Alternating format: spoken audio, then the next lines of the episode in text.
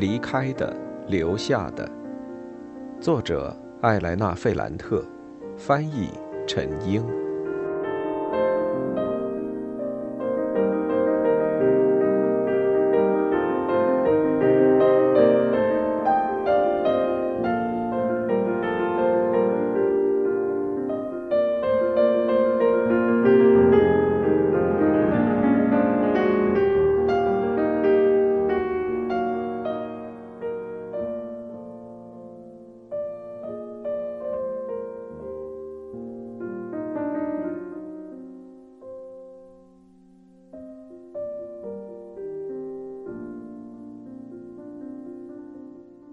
四十四。他知道，米凯莱迟早都会再次出现在他的生活里。但在布鲁诺的办公室里看到他，这让他感到害怕，就像小时候，他害怕房子阴暗角楼里出现的幽灵。他想，他来这儿干什么？我应该马上离开这儿。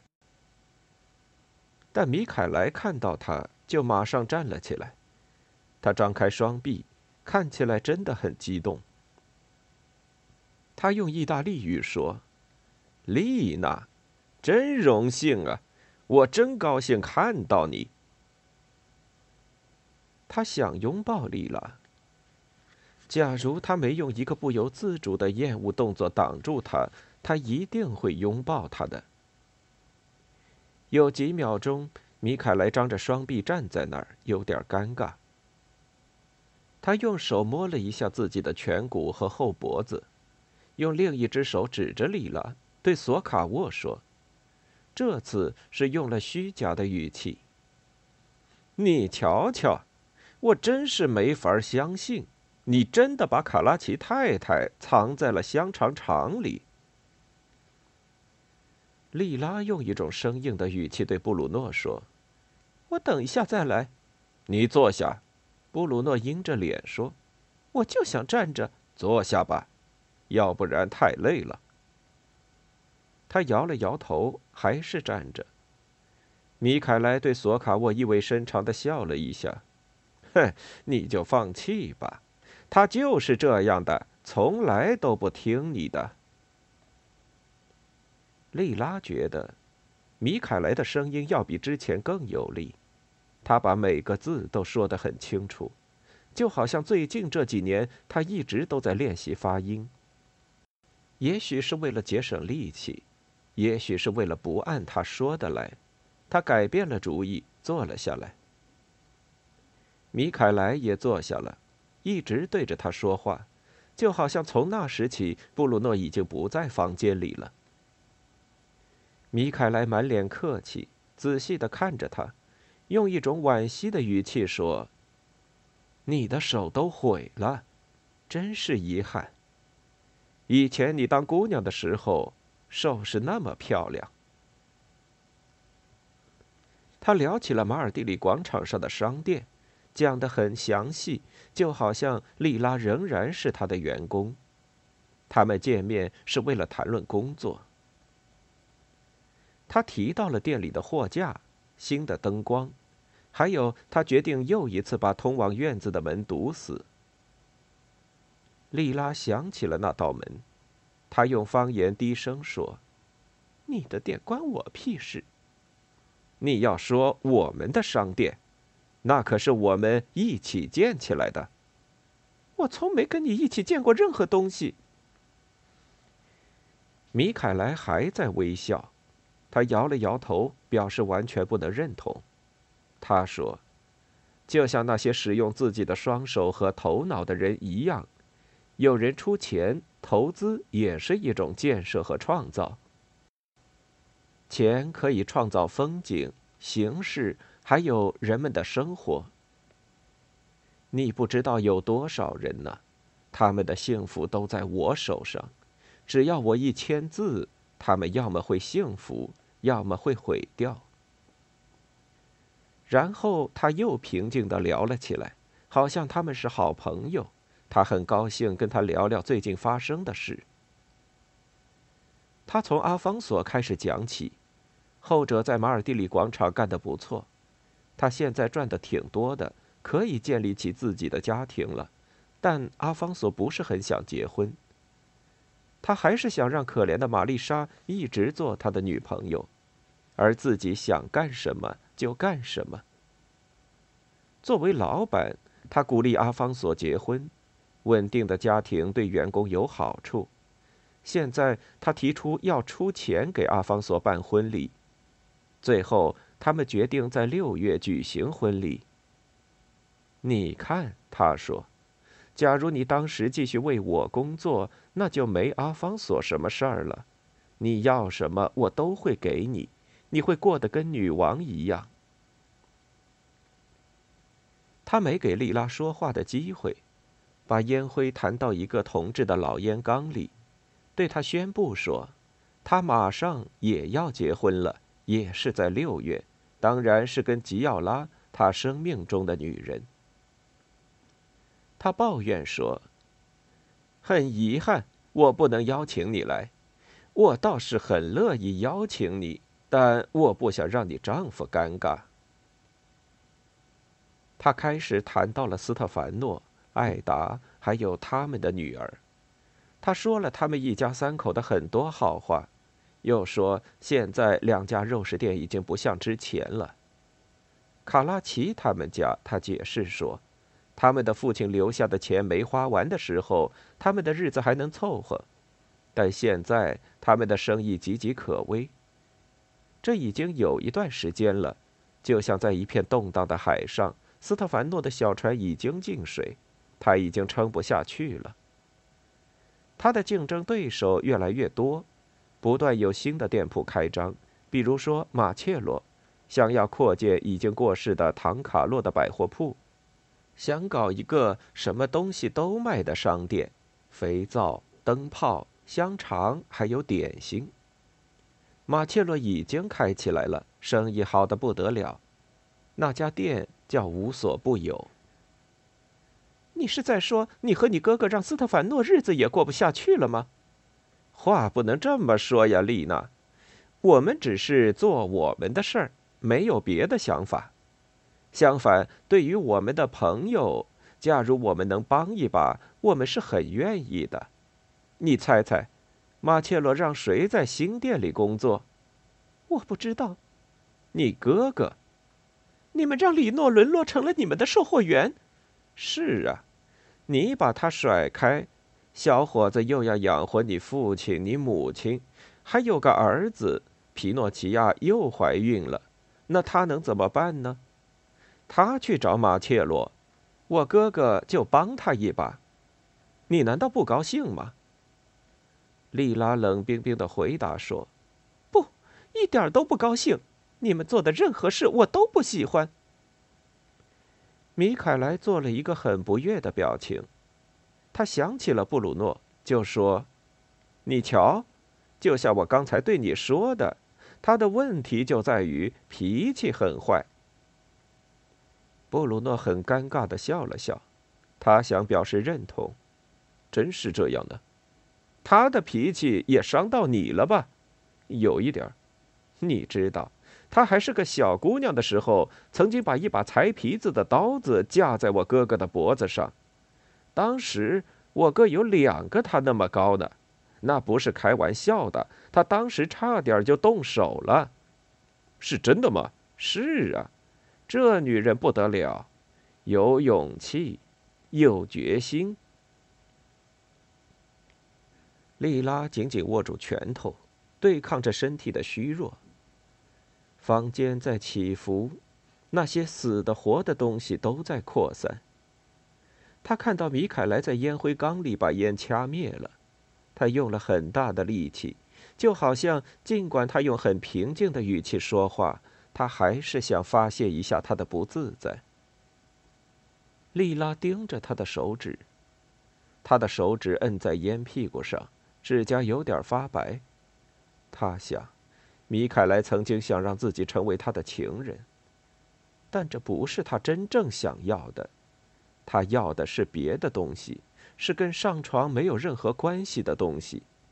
他自己也无法解释。他盯着莉拉不放，那就像是一种迷信。也许他相信，我具有一种力量，这种力量对他来说是必不可少的。他想获得那种力量，但他没法获取。他很痛苦，他没有办法通过暴力手段从我这里抢走。是的，也许事情就是这样。假如事情不是这样，他已经把我弄死了。但是，为什么偏偏是我呢？他在我身上看到了什么对他有用的东西？我不该待在这儿，在他眼皮底下。我不该听他说话。他看到的，他想要的东西，都叫我害怕。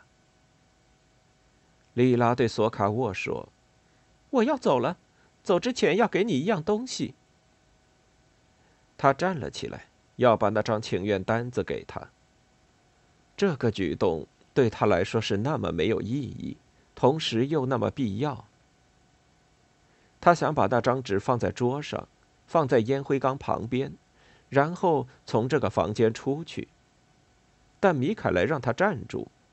现在他的声音里充满温情，几乎是一种讨好，就好像他已经感觉到莉拉想要躲开他，他想尽一切办法来吸引他、挽留他。他接着对索卡沃说：“你瞧，他脾气就是这么坏。”我正在说话，他一点也不在乎，拿出一张纸说他要走了。但我原谅他，因为他有很多优点，可以补偿他的坏脾气。你觉得自己仅仅是雇佣了一个女工吗？不是这样的，这位太太不是一个简单的女工。假如你放手让她去干，她能把狗屎变成黄金。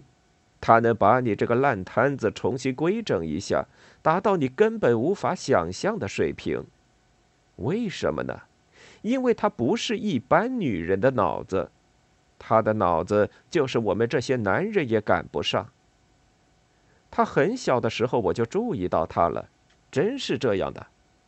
这女人设计的鞋子，到现在我还在那不勒斯和外地卖着呢，我赚了很多钱。他把我在马尔蒂里广场的鞋店重新装修了一下，让那儿变成了基亚亚街、波西利波和沃美罗街上那些阔老的沙龙。他还可以做很多很多其他事，但他很疯狂，觉得自己想做什么都可以，来了去了，修理、打破。你以为是我把他解雇了吗？不是的。忽然有一天，他就不来上班了，若无其事的就不来了，就这么消失了。假如你逮住他，他还是会逃走的，简直就是条泥鳅。他的问题呢，就在这儿。尽管他非常聪明，但他不明白什么可以做，什么不能做。这是因为他还没有找到一个真正的男人。一个真正的男人会让女人正常起来。不会做饭吗？可以学呀。家里太脏，那就打扫一下。一个真正的男人可以让女人做任何事情。我举个例子，前不久我认识了一个女的，她不会吹口哨。好吧，我们在一起就待了两个小时，火热的两小时。我对他说。你现在吹口哨。他呢？你根本不会相信，他吹起了口哨。假如你会调教，女人就会乖乖的；假如你不会，那就算了，只能自己受罪。他说最后那句话时，用的是一种非常严肃的语气，就好像在提出一个不容置疑的定论。但在他说话时，他就应该意识到。他自己也没有办法遵守自己提出的定论。这时候，他换了一个表情，声音也变了。他急切的需要凌辱他。他忽然转向莉拉，用一种越来越粗鲁的方言强调说：“但这女人却很难对付，真他妈的难搞定。你瞧瞧她的样子，眼睛小小的，奶子也小小的，屁股也小小的，现在都快瘦成一根扫把了。跟这么一个女人，你能干什么？鸡巴挺都挺不起来。但只要一下，就一下子，你看她一眼就想上她。这时，莉拉感觉脑子里有一阵疯狂的撞击，就好像她的心脏不是在他嗓子眼儿跳动，而是在他的头骨里炸开了。他大声骂了起来，用的话比米凯莱还要脏。他从书桌上抓起那个铜烟灰缸，烟屁股和烟灰撒得到处都是。他想用烟灰缸打他，但尽管他很生气，但动作很慢，没有力气。布鲁诺的声音：“丽娜，拜托了，你在干什么呢？”听起来也是有气无力的，因此米凯莱很容易就阻止了他。他从他手上夺下了烟灰缸，怒气冲冲地说：“你觉得自己可以倚仗索卡沃先生吗？你觉得我在这儿不算什么？你搞错了。索卡沃先生在我母亲的红本子上，这已经有一段时间了。这红本子比毛选还重要呢。因此，你不是靠着他，你是靠着我。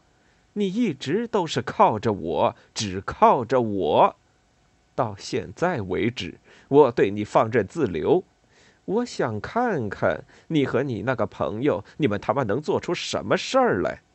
但你现在要记住，我盯着你的。如果我需要，你得马上来，明白吗？只有在这时，布鲁诺非常焦急地站了起来，说了一句：“放开他，米凯，你有点过分了。”索拉拉轻轻地放开了莉拉的手腕。然后对着索卡沃用意大利语嘟囔了一句：“你说的对，对不起，但卡拉奇太太就是有这种能力，她总能让你表现的很夸张。”莉拉强压着自己的怒火，他仔细的搓了搓手腕，用手指尖弹开落在他身上的一点烟灰，然后把那张写着请求的纸在布鲁诺眼前摊开。他出去的时候，对着索拉拉说：“我五岁的时候就会吹口哨了。”四十五。回到厂房，他的脸色非常苍白。埃多问他怎么样了，他没有回答，用一只手把他推开。他把自己关在厕所里。他很害怕布鲁诺会马上叫他去，他很害怕不得不当着米凯莱的面和他发生冲突。他很担心自己虚弱不堪的身体，他没办法应对这种状况。他通过厕所的小窗子一直看着院子，他看到米凯莱又高又壮的身体，仔细刮过的脸，大额头，发际线很高。身上穿着一件皮夹克，下身是一条黑色的裤子。他迈着急匆匆的脚步走到自己的车前，开车走了。只有到这时，他才松了口气。他回到替骨室，埃多又一次问：“怎么样了？”“去了，你们等着看吧。”“什么意思？”他没能回答埃多的问题。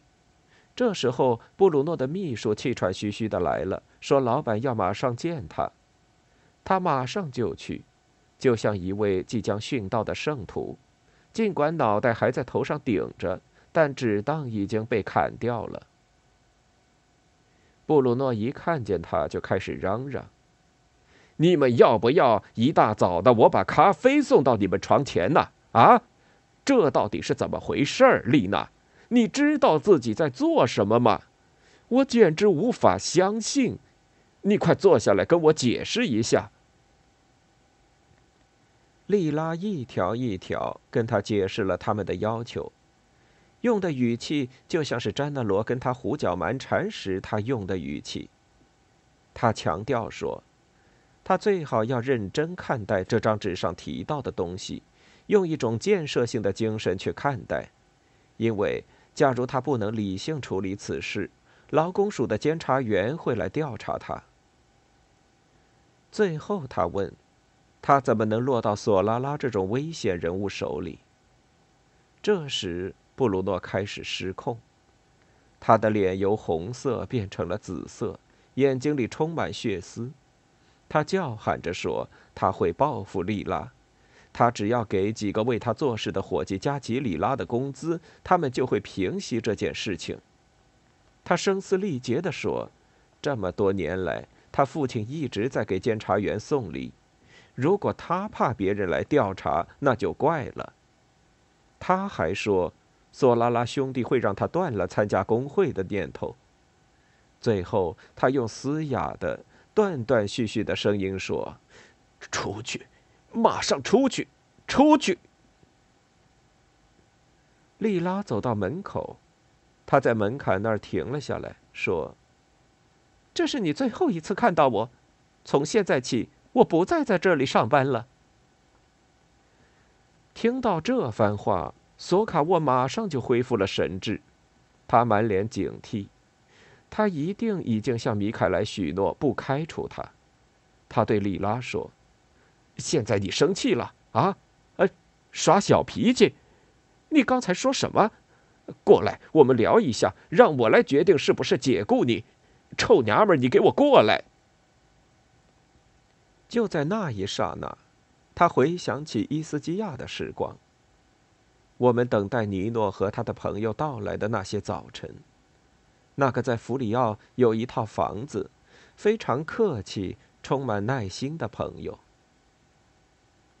他从那道门走了出去，把门关上，但他马上感觉浑身发抖，出了一身冷汗。